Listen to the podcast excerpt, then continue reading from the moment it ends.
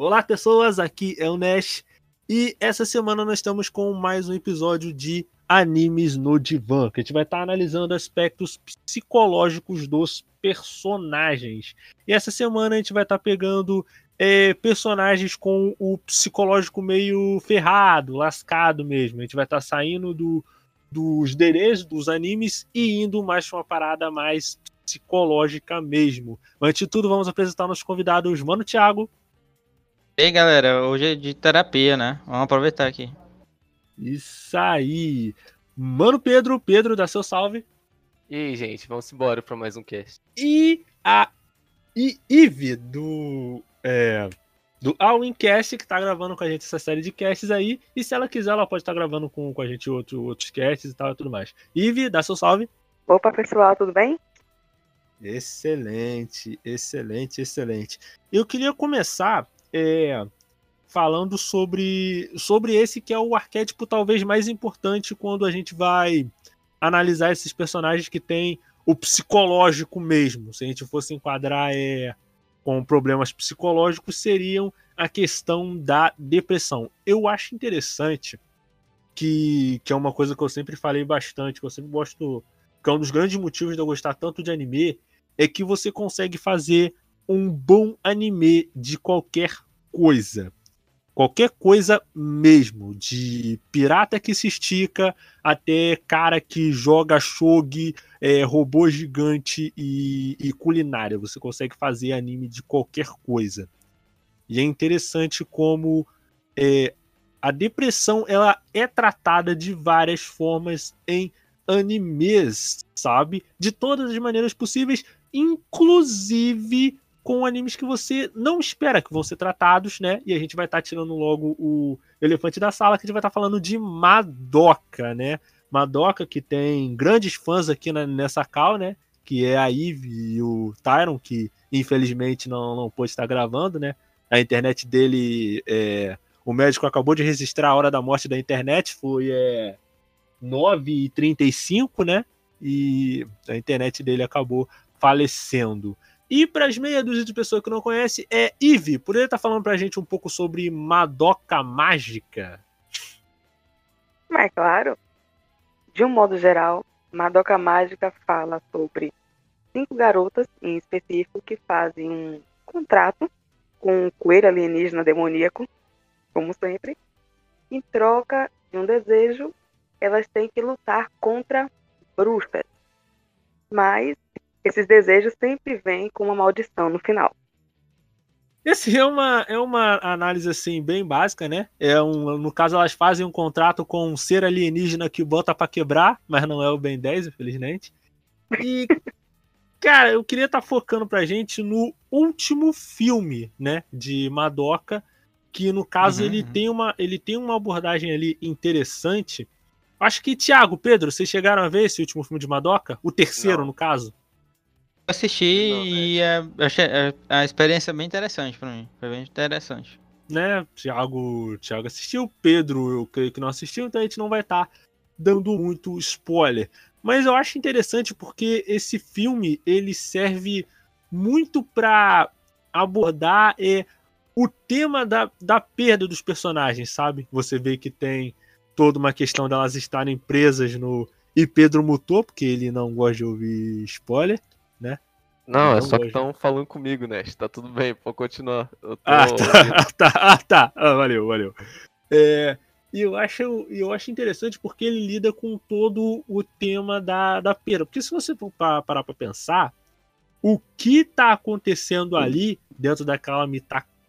Putz, aí agora para lembrar o nome da cidade, meu Deus do céu. Mitakihara. É, Mitakihara. Uhum. Ah, tá. Mitakihara. Caramba, tão bom de memória, velho. Nem sabia que tinha nome a cidade, velho. Cara, que isso, mano.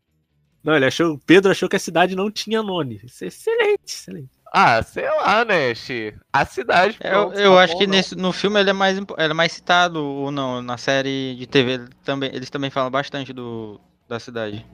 Cara, se, é, cara, se bem que se bem que esse negócio de nome de cidade, né, cara? Pro, o Saitama só mora na cidade Z e é meio que isso, tá ligado? Então, é, não é tão importante isso, não. Se chamasse carangola, assim, eu ia lembrar, toda... né? Mas, é, é, é, chamasse carangola, eu ia lembrar. E, cara, eu, eu acho interessante porque, é, de certo modo, toda aquela construção daquela cidade fictícia, vamos botar ali, né? Serve muito pra, assim, como uma forma de uma das personagens, eu não vou falar qual é que é spoiler, que é uma forma de uma daquelas personagens lidar com, com a perda, sabe? Porque assim, quando você lida com um processo de luto, processo de, é, de depressão, uma coisa que inclusive o WandaVision ele trata muito bem, apesar dele ter um ritmo que talvez não seja tão bom quanto um, um soldado invernal, ou não entrega o que o fã quer como um Loki, mas eu acho ele muito interessante porque ele usa de todo o arcabouço do universo Marvel para poder construir aquela é, aquela história da da Wanda. E assim, a gente poderia até dizer que a Wanda ela é meio que uma romura do universo Marvel, né? Vamos colocar assim, porque é meio que a mesma coisa, né? Você troca a visão. Interessante, visão realmente, né? É parecido. Não, né? Você troca o. Você, você troca o visão pela, pela Madoka, você troca o, o, o- Qual é o nome daquilo? Do- daquele globo lá? Qual é o nome? Nexus? Um- é tanto nome que agora tem Rex. agora, eu acho que é, é. é, o Rex. Rex. Isso. Rex, Rex, isso. O Rex seria o, a cidade de Mitakahara.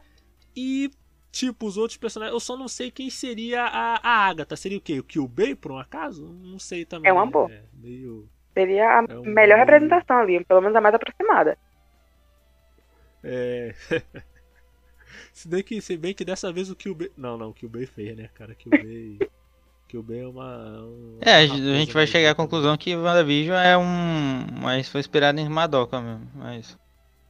Ah, porque se bem, cara, que a saga todinha é a Wanda virando uma garota mágica, cara. Só que no caso ela é uma mulher mágica. Uma mulher ferrada e mágica. Uma mulher bem ferrada mesmo, bem ferrada e mágica. Que é Madoka. É Madoka. Mais mágica, que é o que É. importa, velho. É, é, é, É importante, tá ligado? E, e assim, eu acho interessante que os animes eles têm uma forma muito é porque eu acho que é também uma coisa que é uma tecla muito grande lá no lá no Japão, toda essa coisa da toda essa coisa da depressão, da ansiedade, desses problemas é psicológicos, que é uma coisa que pelo menos aqui dentro da minha bolha eu vejo que isso é meio que um tabu, sabe? Eu sei que Uhum. lá, no, lá no Japão eles têm problemas Y também, de coisas que eles não abordam porque são tabu, mas eu acho que essa questão dos problemas psicológicos, ele, principalmente depressão, nos animes é uma forma deles meio que externalizar isso, saca? Pra tanto que tem dois animes que tratam disso daí, que eu acho muito. que são dois animes que não tem nada de mágico, não tem nada de Akuma no Mi, não tem nada de gente fazendo contrato com, com o diabo, nada disso. São dois animes que são normais, saca? Que são o Sangatsu no Lion e o. Sangatsu no Lion e o Shigatsu Kimi no Uso.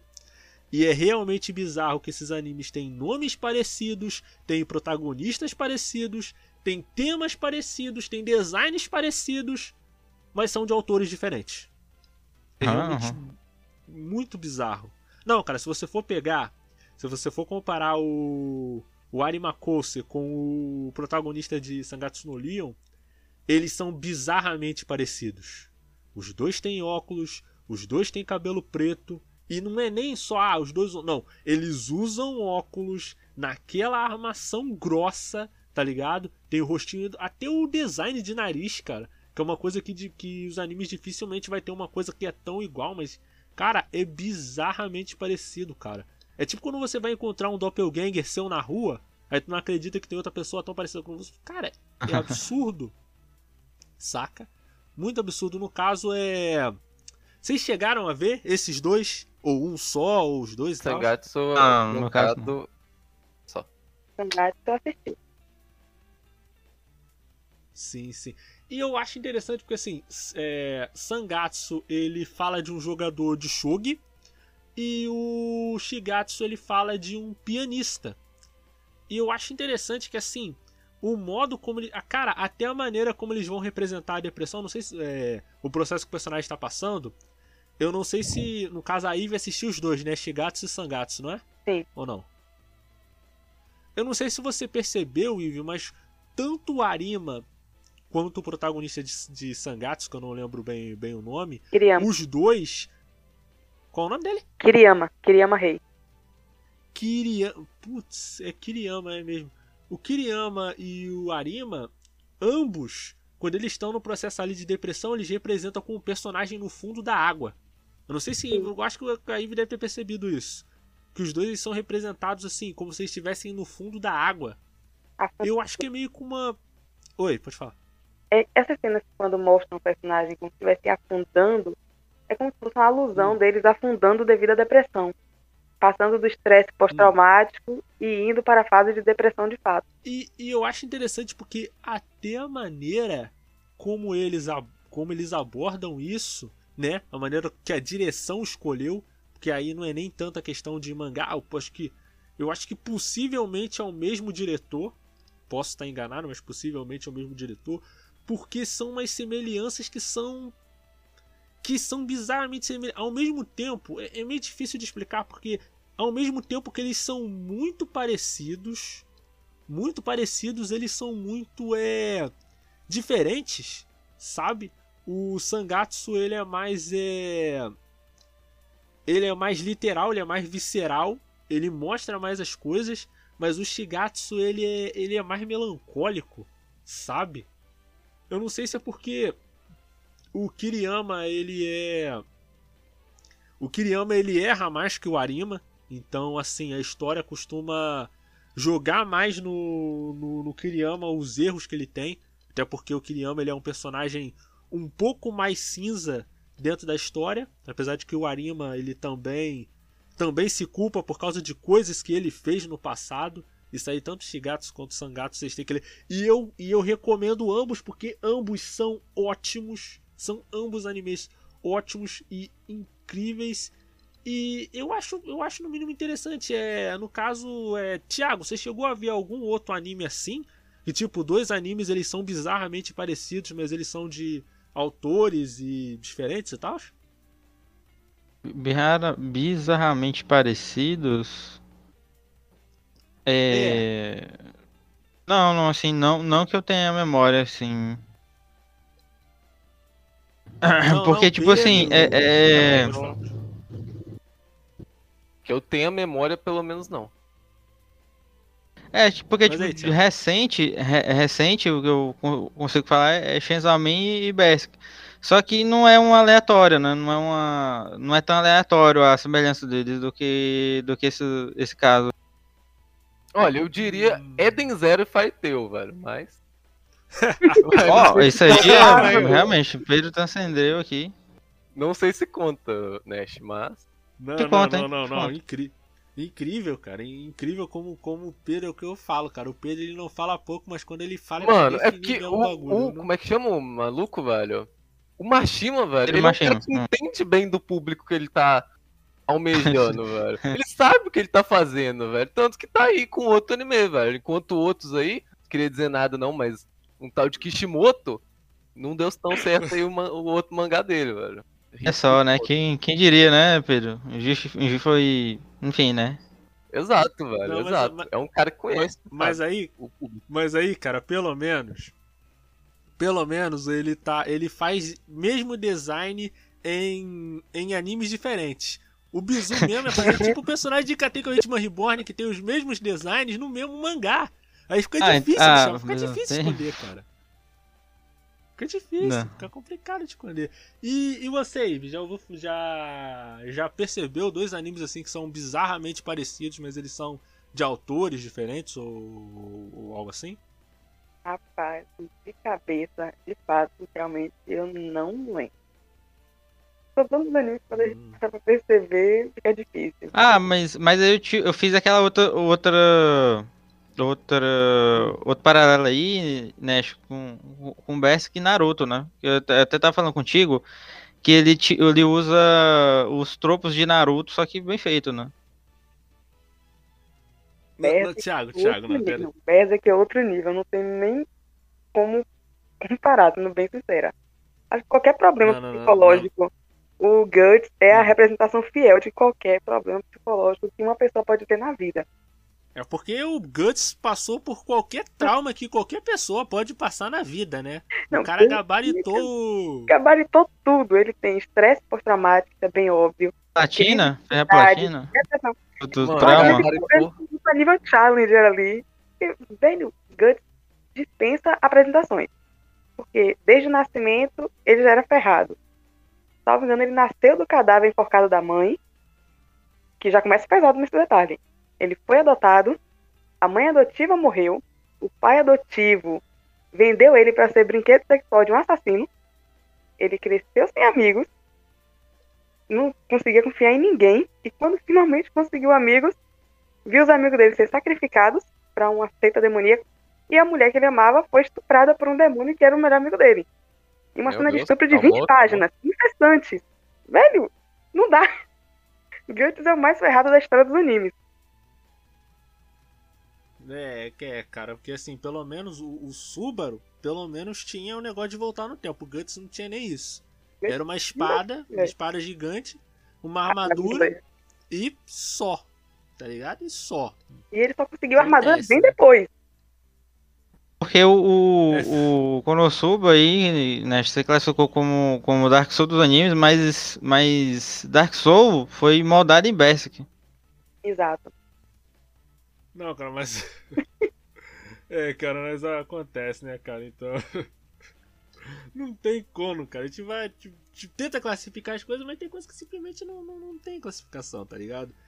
E assim, é até interessante a gente falar sobre. Sobre essa parada aí de, de Berserk, né? Sobre o. Sobre o Guts. Porque assim, é, não é uma coisa que você espera de uma história de, de Berserk, tá ligado? O cara que vai pegar.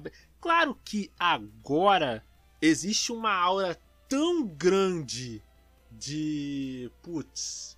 De prestígio em torno de Berserk. Principalmente depois do falecimento do. Miura. Infelizmente, do falecimento do Kentaro Miura. Existe uma, uma aura de prestígio tão grande de Berserk que todo, quase todo mundo que lê o mangá conhece Berserk. Todo mundo que já leu mangá, alguma. Que, que lê mangá tempo suficiente para ser considerado otaku, leu Berserk, conhece Berserk. Verdade. Mesmo que não tenha lido. Mas vamos dizer, vamos dizer uma pessoa que nunca leu um mangá na, na vida. Que nunca leu, que não sabe nem direito o que é um mangá. Você apresenta a Berserk pra ele e você fala, putz, o que, que é Berserk? Cara, Berserk é a história de um cara com, com uma espada, um- uma arma bem grande, tá ligado? Ele mata criaturas, ele encontra com, com demônios e é sangue e é isso. O cara fala, putz, deve ser só uma história Dark Fantasy qualquer bananada. O cara vai lendo, vai lendo, lendo, lendo, lendo, e quando ele chega naquela parte do eclipse, tá ligado? Tipo, nem tanto a parte do eclipse, mas tudo que vai sendo construído. Não É, é porque tudo, ele, ele não é só esse, esse, esse paralelo sangrento, né? A- Aí eu tava falando, ele não usa de forma. Ele te, ele ele te usa, o, a- o narrador, né? Até ele comenta lá no vídeo dele que ele já usa, já faz você questionar aquela situação já ali, não precisa ir tão longe. Então, é, é, é isso, cara, mas assim, não é uma coisa que você espera de um mangá tipo Berserk, tá ligado? É o que a gente espera agora porque é Bers- Berserk, o pessoal já meio que sabe o que, que é Berserk, tá ligado?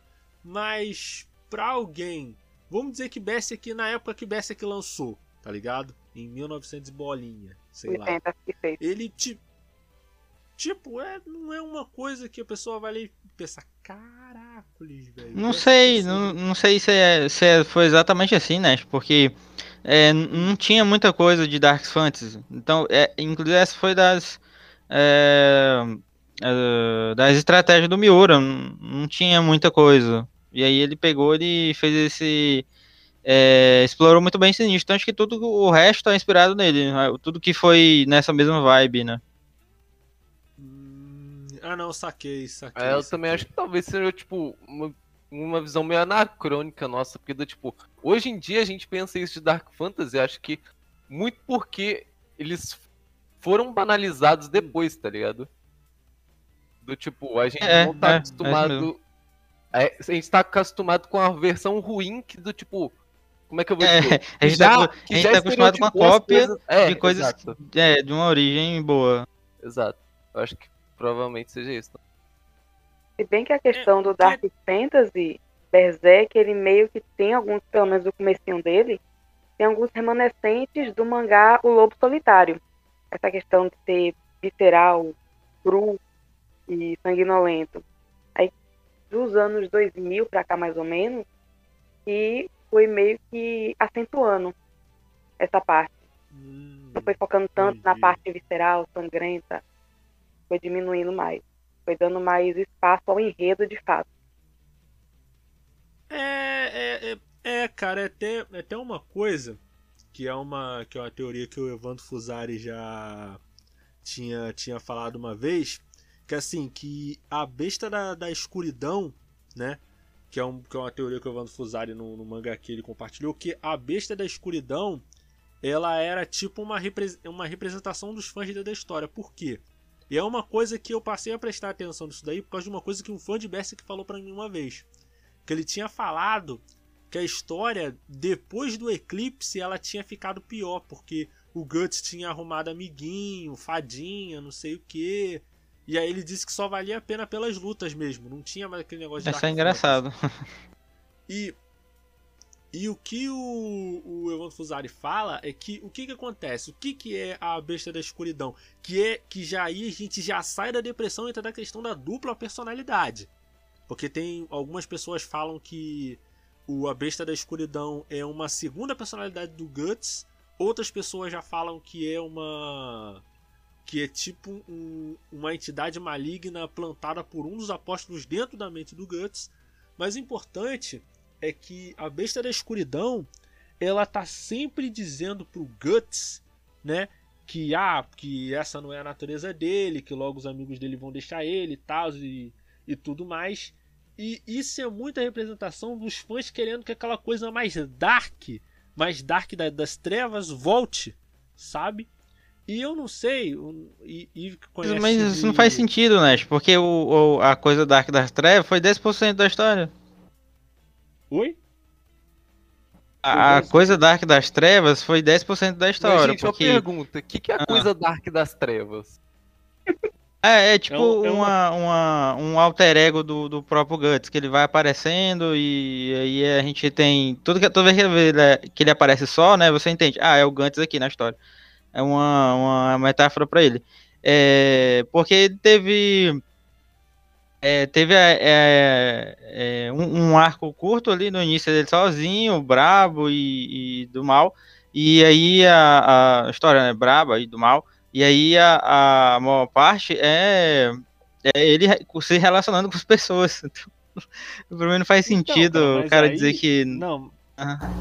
Mas, mas aí, Thiago, em parte a gente tem que pensar o seguinte: é, o Guts ele precisou tomar uma série de ações é, contraditórias do ponto de vista moral, né? Primeiro por causa do sonho do Griffiths e mais lá na frente para poder se vingar do Griffiths. Tá entendendo?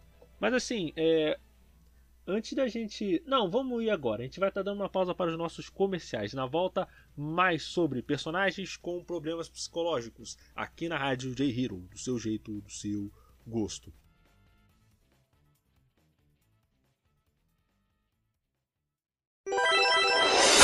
Rádio J-Hero. Continue ligado. Voltamos já.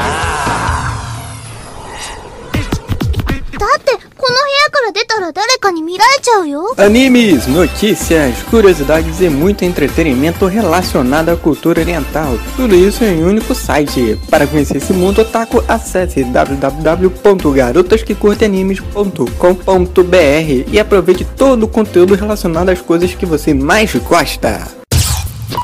いらっしゃいませこちらでお召し上がりですかは、は、はいそのこ、こ、ここちらでめ、 召し上がりご注文どうぞ。は、は、ハンバーガーで。単品でよろしいですか？あ、はい。その水とかってあのその K-Pop Amino PT é uma comunidade onde as pessoas podem interagir entre si através de blogs, quizzes, chats e jogos. Os assuntos vão desde K-pop, doramas e a cultura sul-coreana. Lá você pode participar de eventos e premiações semanais pelos times oficiais da comunidade. Venha participar procurando por K-Pop Amino PT no aplicativo Amino e fique por dentro de tudo deste universo.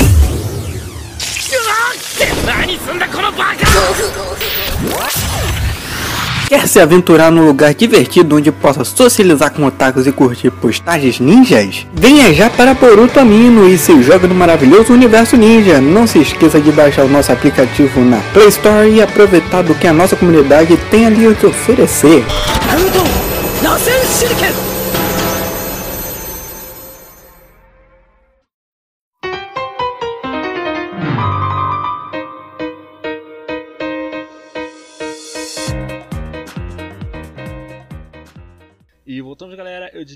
Com o Mano Thiago, Mano Pedro e Ive. Continuando a falar sobre personagens com problemas psicológicos nos animes. E antes de prosseguir, eu queria estar só retomando rapidinho toda aquela questão do de Berserk, né? De como o Berserk ele inaugurou essa parada do Dark Fantasy, mas aí as outras histórias depois dele não conseguiram aproveitar isso tão bem.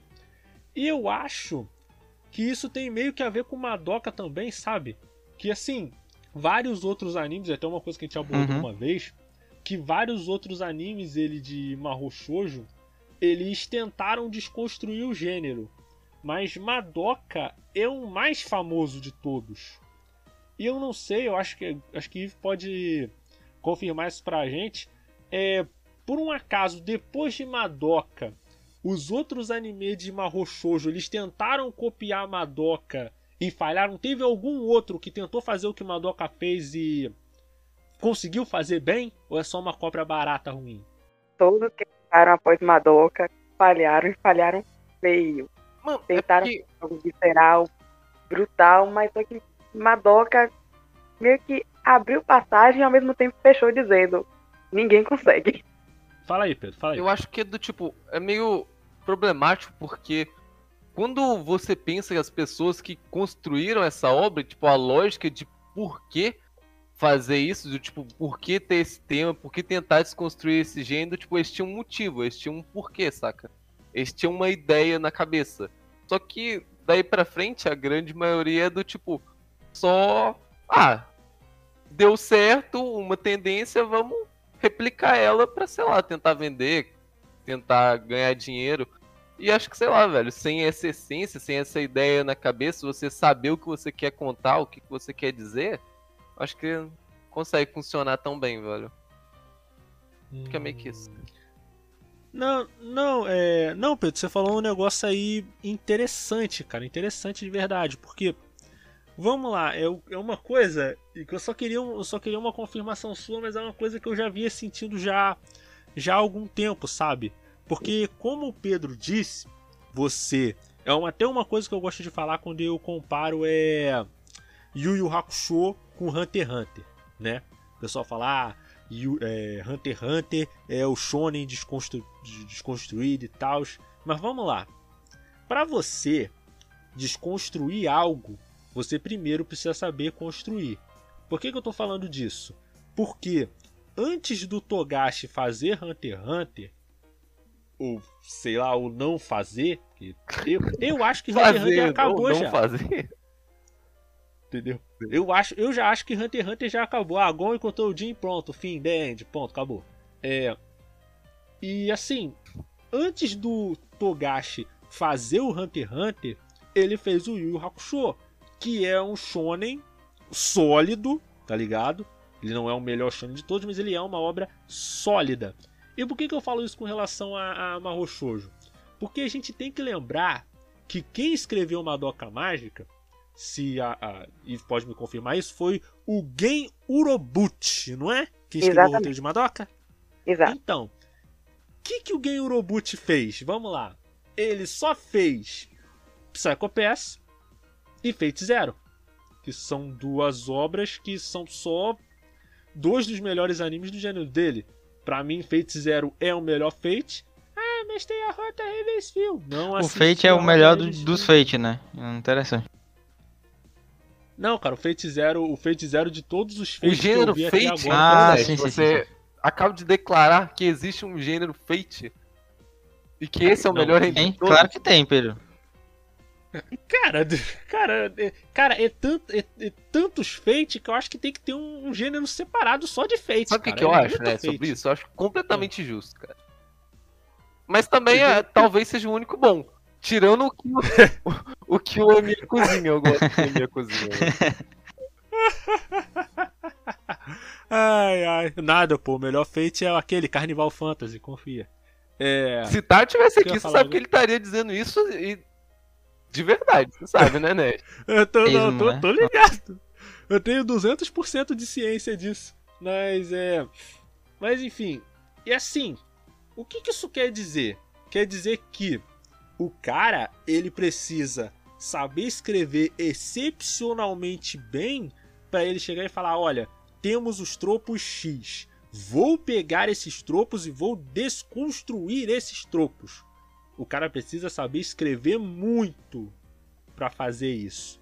Aí vamos dizer, o cara consegue. Aí vem outro maluco assim pensando, cara, e se eu fizer a mesma coisa, só que com mais violência?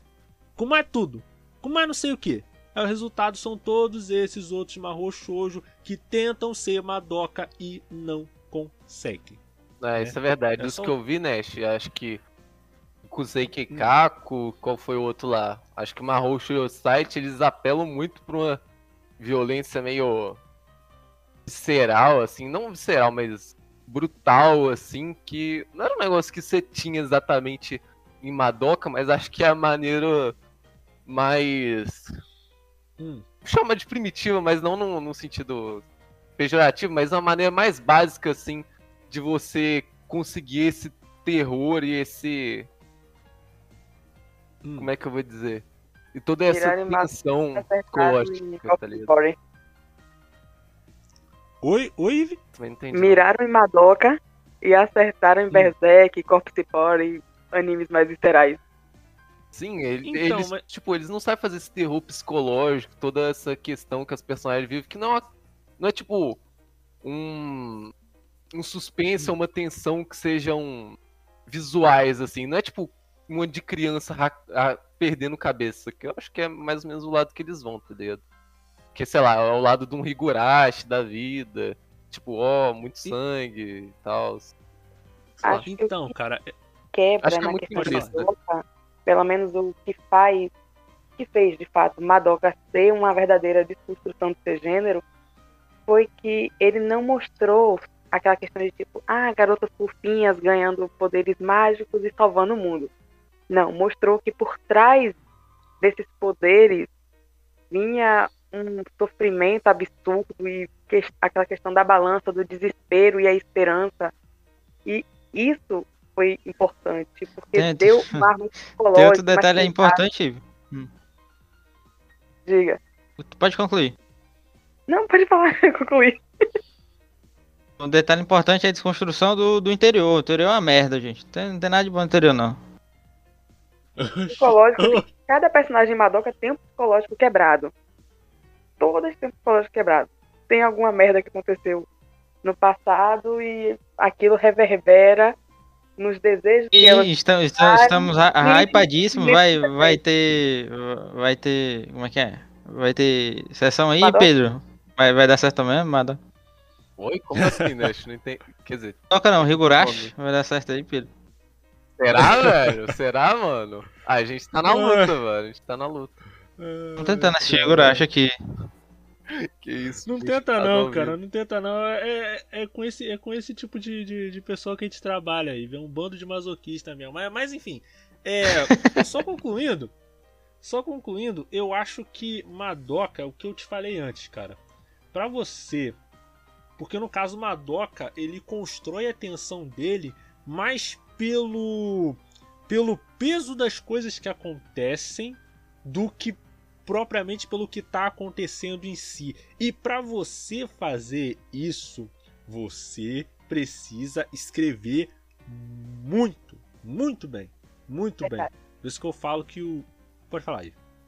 Não, é só pra dar um detalhezinho interessante, é que basicamente foi depois de Madoka que criou-se aquela regra de você tem que assistir pelo menos três episódios do anime antes de dropar, pra saber se ele realmente é bom ou não. Madoka meio que criou essa regra. Isso é bem interessante. então, tem vezes, tem, mas só que tem umas vezes aí misteriosas que essa regra não vale, não. Que, por É. exemplo, eu fui assistir, por exemplo, fui, fui assistir, por exemplo, o Zaki-chan. Pensei, tô, primeiro Nossa. episódio, horroroso, terrível. Mas aí eu pensei, não, vamos seguir a regra dos três episódios, vamos ver aonde que isso vai dar. Terceiro episódio, continuou Não, mas- ruim. Não, vou dar uma chance pra ir lá pro quarto. Eu vi o quarto e falei, ah, dane-se. Opa. É, Uma pessoa dedicada, né? Eu diria. Corajosa. Ai, caracos.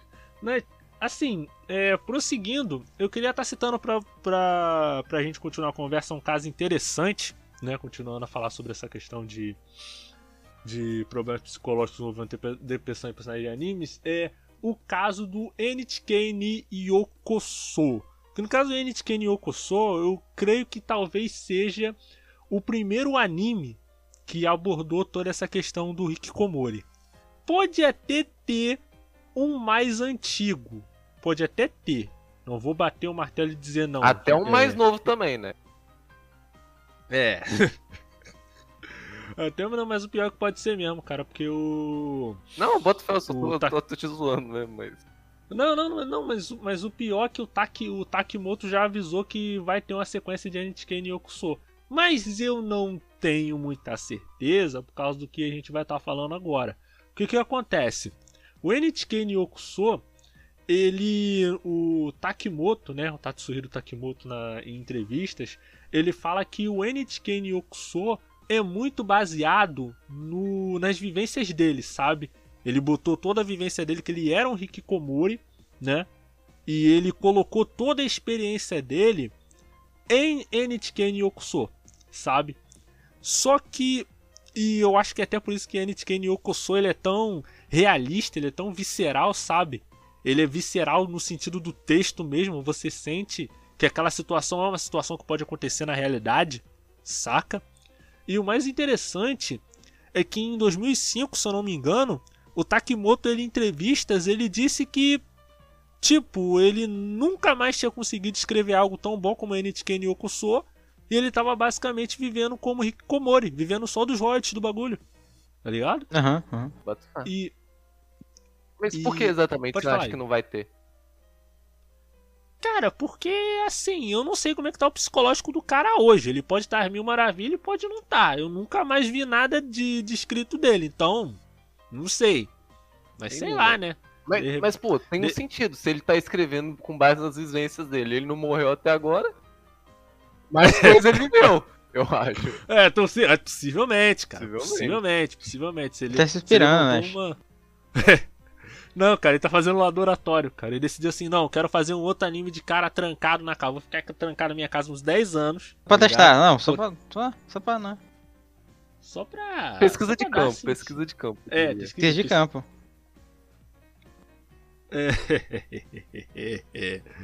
e, cara, eu acho que assim, é uma parada que, que é interessante porque você nunca imagina que vai ser uma parada tão realista a ponto do cara ter vivido aquilo de, de fato, saca? Porque assim, a gente até entende que, tipo, o Gen Urobuchi não precisou ser uma garota mágica pra conseguir escrever Madoka, sabe? Nash, você não sabe que se ele foi, Nash.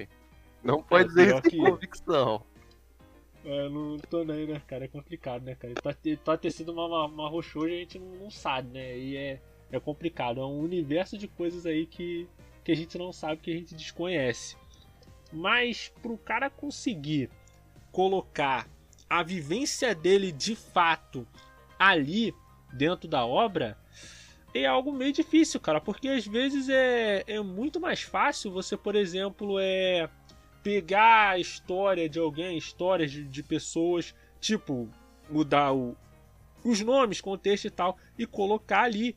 Mas o cara, ele ter passado por isso e ele ter arranjado coragem pra colocar aquilo no papel, tipo, eu acho, eu acho um bagulho mu- muito interessante, sabe? Não só porque ele conseguiu botar a experiência dele no papel, como ele conseguiu colocar a experiência dele no papel numa história que é genuinamente boa. E se a gente levar em conta que o, Sa que o Satou, que no caso é o protagonista de NHK Yokuso, é o alter ego do próprio Takimoto, putz, cara, o Sato ele faz uns bagulho que é tipo, o cara chega perto ali do, do lixo humano, tá ligado? Ele, ele faz uns bagulho que são bem reprovável para dizer a verdade. mas, mas ele tá, ele tá. Ele tá. Ele tá, tá botando foco na coisa, né? Tá usando aí pra alguma coisa. Não, cara, mas assim, o que eu acho, o que eu acho mais impressionante é que ele colocou aquilo dali dentro da obra, tá ligado? Uhum. Ele colocou aquilo dentro da obra e ele não passou pano pra nada, cara. O Enichiken Yokuso é ter um bagulho que eu tenho que, que eu até fico receoso de. Eu, eu acho que eu já falei isso antes eu nunca tive problema para recomendar nenhum anime para ninguém, menos Inichiken Yokuso. Inichiken Yokuso é uma coisa que eu fico realmente pensando se eu devo ou não recomendar para as pessoas. Eu sou alguém que recomenda uhum. Jojo para os meus amigos. Eu introduzo aí as pessoas a drogas bem pesadas. É, eu sou esse tipo de pessoa. E não consigo recomendar Inichiken Yokuso, cara, porque é cara, até hoje, com tudo que eu li, com tudo que eu li de, de gore, de, de terror, Chainsaw Man que eu li, que eu terminei de ler recentemente e tal, Berserk, o anime mais pesado o que eu já vi é Enichiken Yokuso, porque ele é aquele pesado realista, saca? Ele é ali, ele Cara, é, é até meio difícil de falar, cara, de tão. É, sei Ele lá, tem um boleto, parece boleto lá, você vê boleto você já fica assustado, né? Ele... ah, não, velho. Ah, não. Não, não, cara, putz, cara, é tipo. Sabe, sabe no Chainsaw Man como os maiores medos da humanidade vindo demônios? Então, o demônio boleto, cara. Parece o demônio boleto então, lá. Então, é, é o que eu imagino, o maior medo é o que, é o que pode acontecer de verdade. Isso assusta pra caramba. É, cara. Eu, eu, vou ter medo de. Ah, não, vou ter medo da bruxa de Madoka. Bruxa de Madoka não existe. Boleto existe. True, Boleto true. é uma coisa que existe, cara. Tá ligado? True, né? E. E assim, é, eu. A gente vai estar tá dando mais uma pausa para os nossos comerciais. Na volta, o último bloco de personagens com problemas psicológicos. Aqui na Rádio J Hero, do seu jeito, do seu gosto.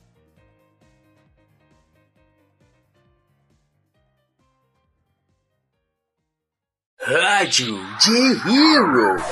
Não saia daí! Daqui a pouco, mais sucessos. Quer falar de animes, K-pop, J-pop, entre outras coisas? Conheça então a comunidade da família Charlotte no aplicativo Amino. Na comunidade você pode criar chats, fazer ligações, ler conteúdos de diversos gêneros e ainda conhecer pessoas que gostam das mesmas coisas que você. Então, sinta-se acolhido na nossa comunidade. Venha nos visitar procurando por Família Charlotte no aplicativo Amino. Ficaremos muito felizes com a sua presença. 限界だって感じたら思い出せ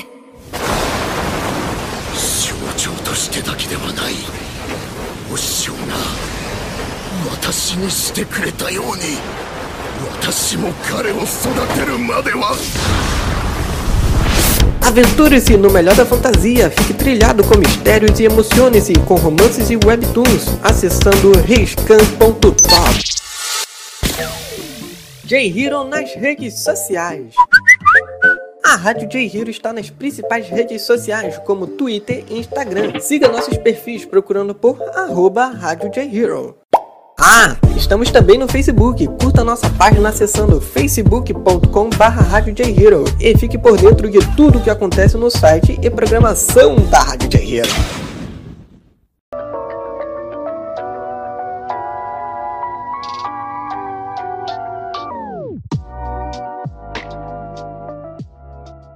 Voltamos, galera. Eu, DJ Nash, com o Mano Thiago, Mano Pedro e Ivi continuando a falar sobre personagens com tendências depressivas nos animes. E eu queria estar terminando de uma maneira positiva, já que a gente falou de tanta desgraça. Eu queria estar terminando com um anime no mínimo interessante e bem diferente, que é o Zetsubou Sensei, que no caso é Eve, já que já que eu acho que muito provavelmente Thiago e Pedro não assistiram. Você poderia estar falando pra gente a sinopse de Zetsubou Sensei? Ela disse que vai falar, gente. Ela tá falando já. Tá preparando ali, pegando os papéis, pai e tal. De um modo geral, Zetsubon Sensei, o anime, ele conta a história do professor Itoshiki Nozomo. Ele é extremamente pessimista e leva qualquer besteira como motivo de suicídio. Já começa legal aí. E para piorar, os alunos da sala dele são extremamente problemáticos e cada um tem uma personalidade única e acaba deixando o professor desesperado. E eu acho interessante porque até os outros personagens ele tem até algumas tendências específicas, não é? No caso tem uma menina lá com Gente, eu não gosto de falar que os personagens com testa. Tem uma personagem lá que ela tem um cabelo grande, ela tem problema de toque, né? Que eu tô, que eu tô ligado que ela. Ela tem problema de, de toque. Eu acho que tem uma. Putz, tem uma tem até uma lá que eu não, é menina ou menina? O Sekutsu Maria Taro. Eu putz, aí eu lembro que tinha alguma coisa com ela que a gente não sabia se era menina ou se era menina. E assim, tem uma construção, eu, eu acho interessante porque ele é um anime de três temporadas, vamos colocar assim, três temporadas de 12 episódios, e é um anime que quase ninguém conhece, sabe? Eu pelo menos conheço poucas pessoas que realmente conhecem esse anime. E ele lida com essa questão do, do Toshiki Nozomo ele querer se dar cabo da própria vida de uma maneira bem diferente, sabe? Bem sarcástica mesmo. É uma coisa que eu penso muito. Me lembra muito o Osamu Dazai, do Bungo Stray Dogs, que não é bom. É um mangá que tem um anime que tem vários problemas, mas eu gosto porque tem muita pancadaria e referência a livros. Então, para mim é o suficiente para uma obra boa. É o que uma obra boa precisa. Referências e, e trocação de soco. Né? Pancadaria. Não sei se vocês. Oi? Referência e pancadaria, tudo de bom. É, é isso aí. É, é dois intelectual trocando, trocando soco. É, é a melhor coisa que tem. É incrível.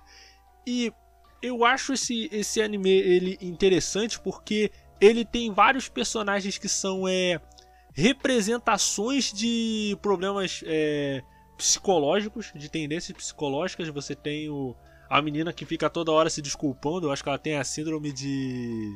De coitado, sei lá, uma parada assim. Ela fica toda hora se desculpando: como ela sai, como ela sai, como ela sai.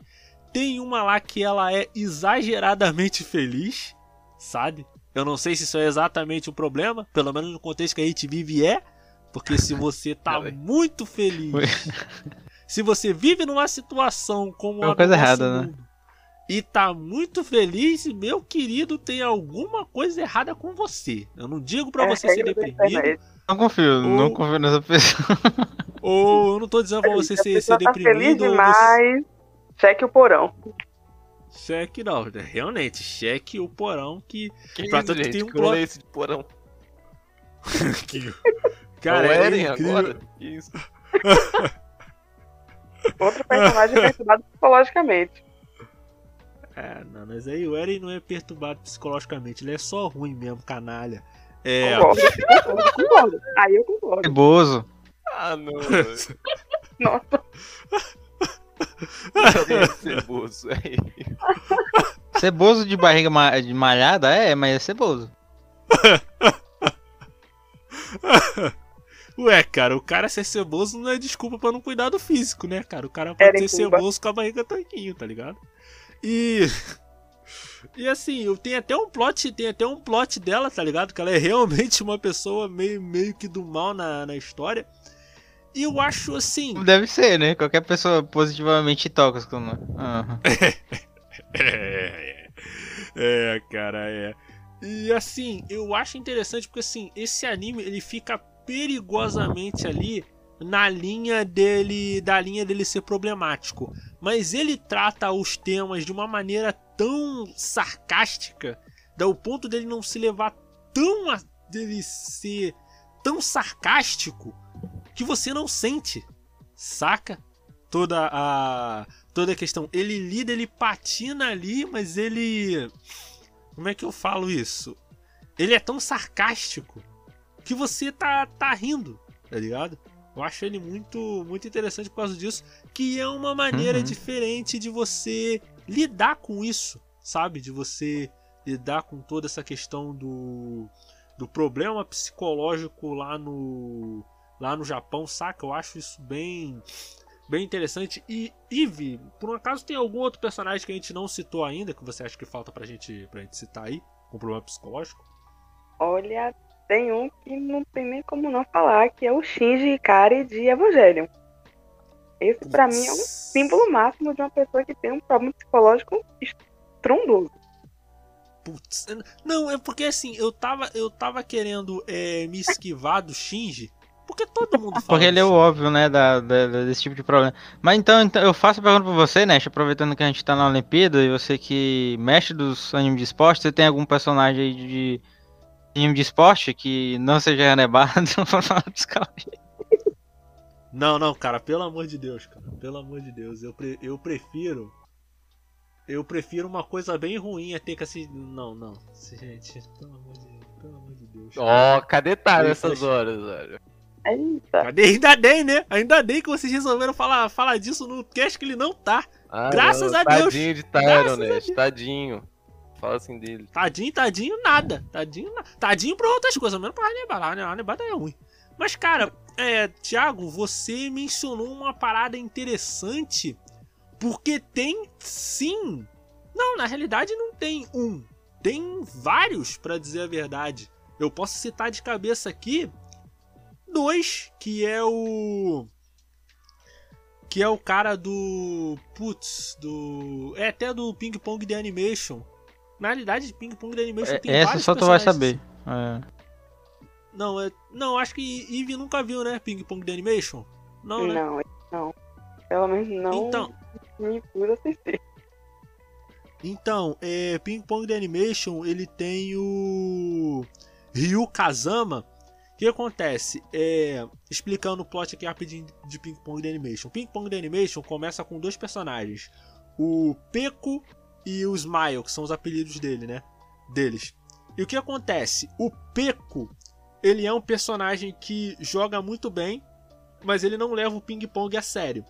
Já o Smile, ele é um personagem que joga muito bem, mas por ele não ter o instinto agressivo e de não querer vencer, ele não joga com o dele no máximo. Então a história começa com ele se separando. No caso, Peco, ele perde a partida dele do para um chinês, para um chinês lá, que no caso é o Wang, né? Que o Wang tem até uma subtrama dele, dele ter que vir pro Japão, porque ele foi expulso do do time chinês de ping-pong, porque ele perdeu uma partida lá. Aí ele tem que vir pro Japão, se tornar o melhor jogador de, de ping-pong do Japão para poder voltar pra China, né? E, e o que eu acho interessante é que quando o Peco ele perde a partida dele, né, pro, pro Wang, e depois ele perde de novo pro Akuma, que no caso o Akuma é- era um cara que ele sempre que ele sempre ganhava porque o Akuma não tinha, o Sakuma não tinha talento. Mas aí o Sakuma, ele treinou, treinou, treinou, venceu ele, aí nisso o Peco simplesmente desistiu do ping-pong. Ele desistiu do ping-pong, jogou a raquete longe, ele quase morreu afogado e tal. Enquanto isso, você tem o você tem o Ryuichi Kazama, que no caso o Ryuichi Kazama, ele é o melhor jogador de ping-pong do Japão. E ele e tem umas cenas dele, tipo, ele trancado no no vestiário é, masculino lá antes de sair, e ele e ele tipo trancado lá no, no vestiário masculino e ele ligando o, o vaso pra ninguém ouvir ele ele chorando, tá ligado? Porque ele- a pressão em cima dele era muito grande, saca? Que ping-pong de É, animation. eu a, que- a coisa de, de perder e, e ganhar ou perder pro atleta, ele é. Ele é levado ao limite, né? Qualquer atleta, ele vai, tipo. O, o pessoal fala muito do, do, do Ronaldo, né? Do fenômeno, ele, ele vai jogar poker. E aí o cara vai se concentrando no máximo, o cara treina pra caramba, ele não consegue abstrair essa coisa, né? Tá, tá no, no. Na mente da pessoa e fica. Fica pra sempre. É que eu acho que, sei lá, talvez o tempo, o esforço, dedicação que se que é necessário pra você fazer, estar praticando um esporte em alto desempenho competitivamente, velho, a pessoa tem que ser tipo saca, dar um- uma parte da vida dela pra isso. A pessoa tem que gostar, às vezes não só daquilo, mas de competir como ninguém, velho. É porque, Não, de modo a- geral, a competição ela requer sacrifícios, né? Então, creio que isso seja muito voltado para esse Se, se a personagem. gente for, se a gente for parar pra pensar, a maioria deles deve ser que- de certa forma quebrado, cara, porque é, é difícil ter acessão de esporte, principalmente aqui no Brasil. Então, é, esses caras que a gente fala que deu certo, eles têm problema, mas vocês imaginam a galera que não deu certo e que tá ali entre ser. É um atleta, né? Definitivamente um atleta, mas não é. Nunca ele chega num, num, num pódio, né? Num, nunca recebe o devida atenção.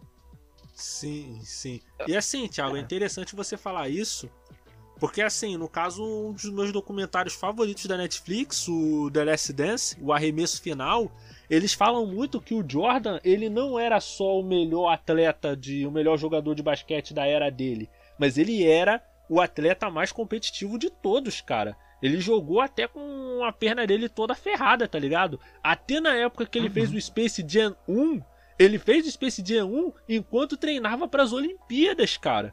O cara ele era tão. Ele sim, é, sim, né? é, só- tá vivo. é bem louco mesmo. Ele. Ele, Ele tá era vivo tão. ainda, né? Calmou, calmou. É, eu sei, eu sei. Ele, ele é tão competitivo quando ele jogava basquete que, assim, tinha até uma suspeita que ele gostava muito de apostar, saca? Aí no documentário até fala de uma suspeita de que, tipo, armaram o assassinato do pai dele por causa de uma dívida de jogo que ele tinha, tá ligado?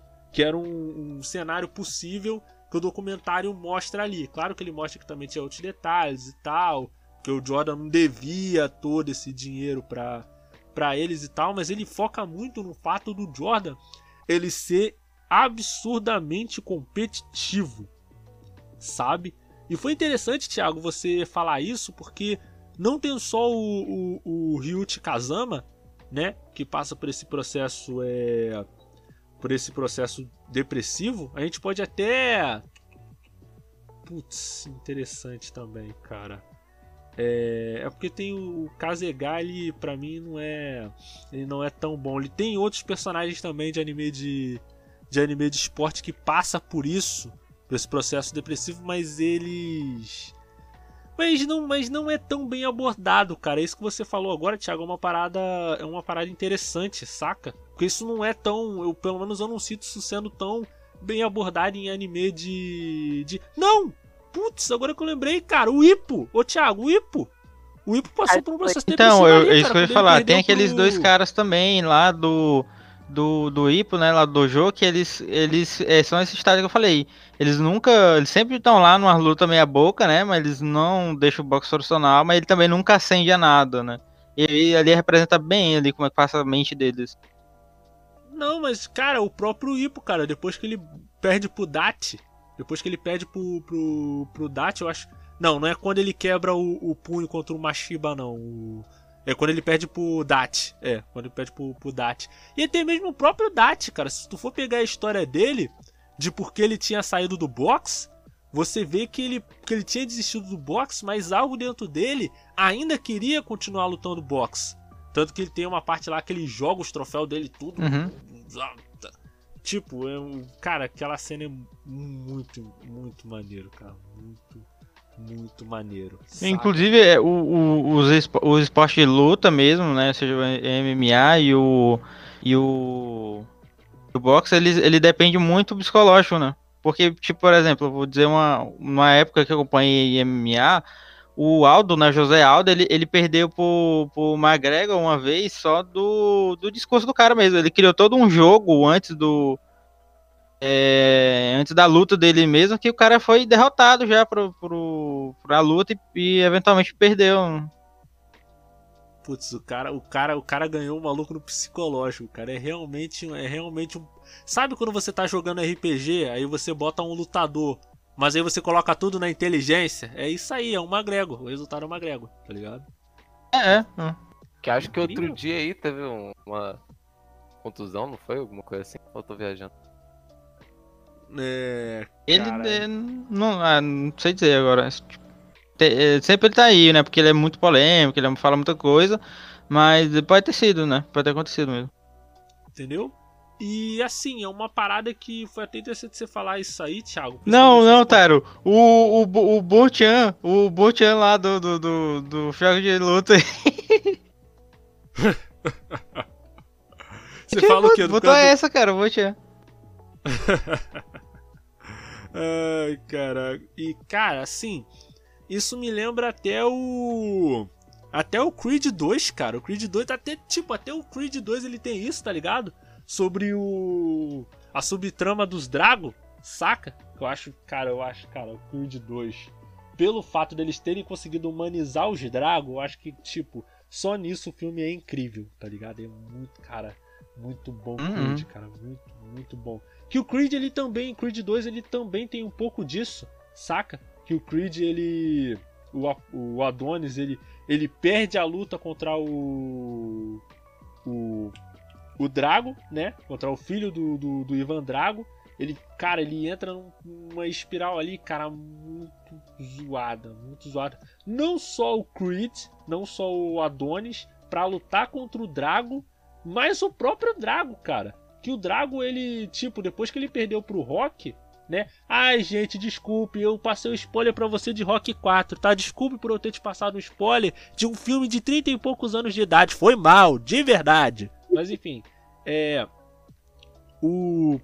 O. O. Putz, o Drago, depois de perder pro.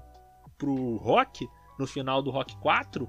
Tipo, a carreira dele desaba, tá ligado? Ele ele perde patrocínio, ele perde é, patrocínio do, do governo, a esposa larga ele. É um bagulho absurdo, cara. É um bagulho. Tipo, começo do, do Creed. Do Creed 2 mostra, tipo, os Dragons vivendo na bosta. Tá ligado? Vivendo muito ruim. Eu acho, eu acho muito interessante tanto o Creed 1 como o Creed 2 por causa disso. Sabe? É muito. Muito interessante e, e, sinceramente é o mais perto que o que o Stallone vai chegar de ganhar um Oscar, né? Se ele não ganhou dessa vez, ele não ganha mais, só se lançar um Creed 3. Mas vai saber, né? Não, eu quero, eu desejo que o Stallone viva muito, mas o Stallone já tá velho. Será que o Stallone ainda vai estar vivo para um Creed 3? Não sabemos. Mas até onde eu sei, ser. ele não vai mais participar, hoje, não. hoje tá pra matar os caras, hein, velho. Que isso, velho? Assassino, mano. O cara tá vivão ainda, Nash, calma. Não, não, tran- tranquilo, pô. Ele não vai.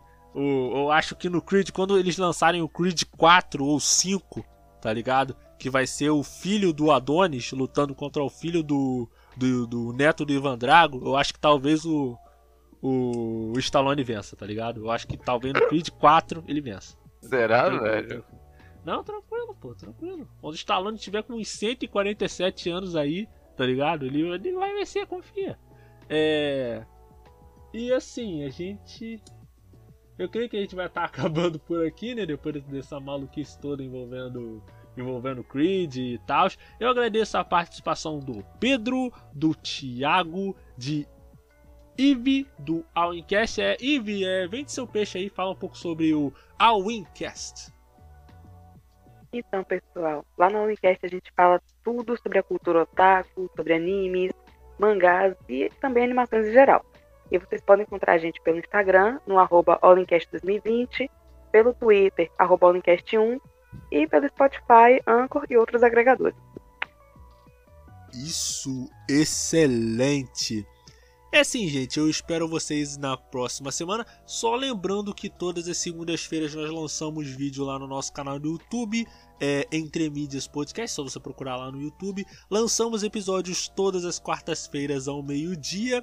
e todas as sextas-feiras às 8 horas da noite em radiojhero.com. Então você acessa lá, lá no site da rádio vão ter matérias de K-pop, J-rock, jogos, animes e tudo mais. Agradeço a você que está ouvindo esse podcast de manhã, de tarde à noite. Eu sou o Nash. Tenha uma vida longa e próspera. Até a próxima.